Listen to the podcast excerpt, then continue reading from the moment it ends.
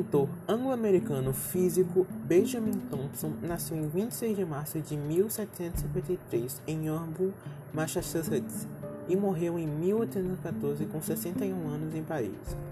Foi aprendiz numa loja, professor a tempo parcial, ginasta e estudante de medicina interessado em máquinas elétricas. Aos 18 anos, casou-se com uma senhora muito rica de 30 anos e decidiu tornar-se um cavaleiro militar e fazendeiro. Após vivenciar o afogamento de seu cavalo ao cruzar um rio, ele inventou uma boia salva-vidas para os cavalos que carregavam armas em suas costas. Ele impressionou vividamente seus superiores. Aos 19 anos, tinha-se já tornado major. Entretanto, novas aventuras o esperavam. A Nova Inglaterra era o centro da Revolução Americana. Sua família vivia lá desde 1630 e ele teria boas perspectivas se apoiasse os revolucionários. No entanto, Thompson optou por apoiar a posição legalista, favorável à Inglaterra, e atuou como agente secreto para o exército britânico. Não há evidências conclusivas a respeito de sua possível condição de agente duplo, mas em 1676 ele foi suficientemente prudente para abandonar os Estados Unidos, mudando-se para a Inglaterra, onde ele retornou novamente seus interesses científicos, principalmente relacionado a projéteis. Foi eleito Fellow da Royal Society em 1779, uma instituição destinada à promoção dos conhecimentos científicos, fundada em 28 de novembro de 1660. A Sociedade Real de Londres para a Melhoria do Conhecimento Natural.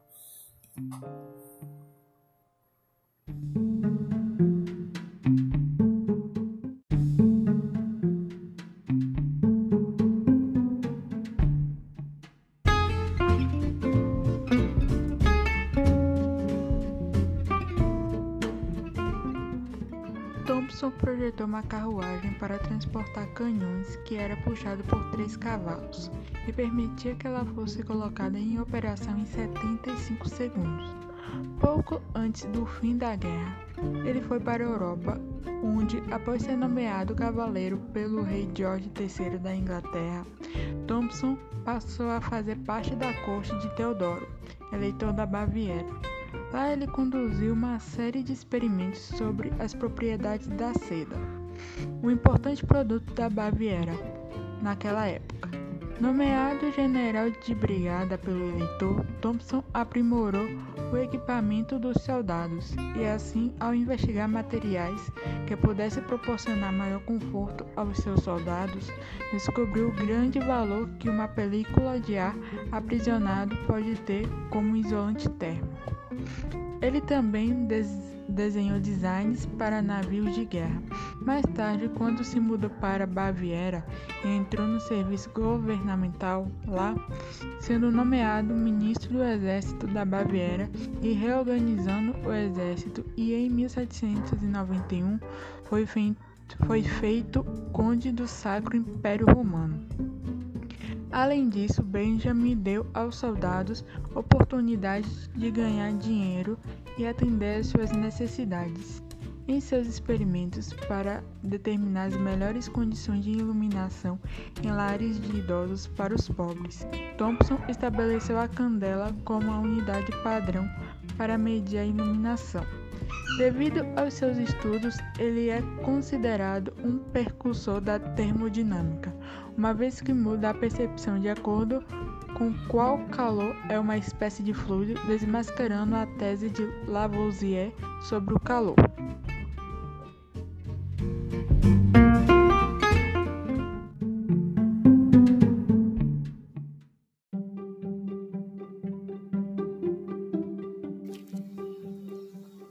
Benjamin Thompson foi o primeiro cientista a dar evidências de o calor não ser substancial como um tipo de fluido. Enquanto servia para os militares em 98, Thompson observou o aquecimento do latão quando perfurado pelas brocas no processo de fabricação de canhões.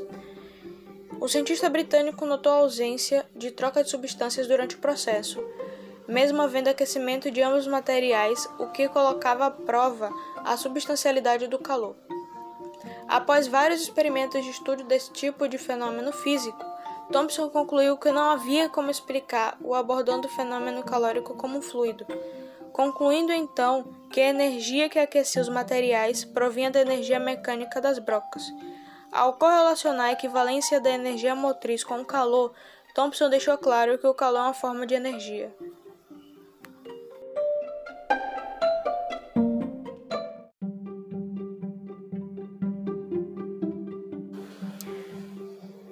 Calometria é o ramo da física que se ocupa dos fenômenos decorrentes da transferência dessa forma de energia chamada calor. O calor nada mais é do que o trânsito da energia térmica de um corpo para o outro. Quando os dois corpos chegam à mesma temperatura, dizemos que estão em equilíbrio térmico e a temperatura final é chamada de temperatura de equilíbrio. Os corpos e as substâncias na natureza reagem de maneiras diferentes quando recebem ou cedem determinadas quantidades de calor. Alguns esquentam mais rápido que outros. É isso que chamamos de capacidade térmica. Mas a capacidade térmica não é uma propriedade da substância, ela depende também da massa. O calor é uma forma de energia que se propaga do corpo mais quente para o mais frio. Esse processo pode ocorrer por três mecanismos diferentes: condução, convecção e irradiação.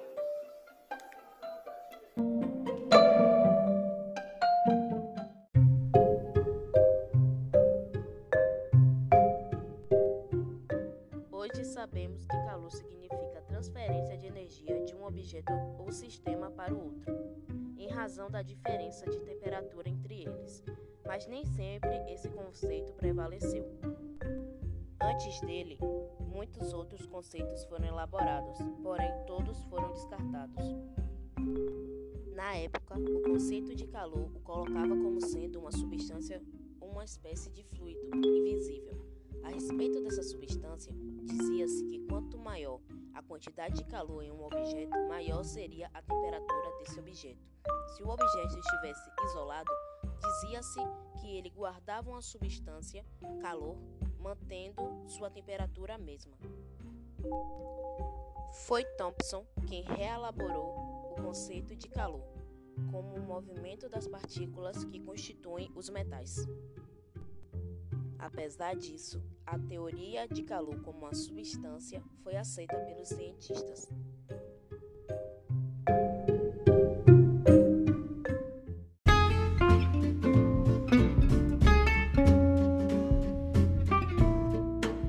Outros exemplos mais simples que podemos acrescentar para melhor entendimento sobre a teoria é quando esfregamos as mãos constantemente. Percebemos que elas se aquecem um atrito.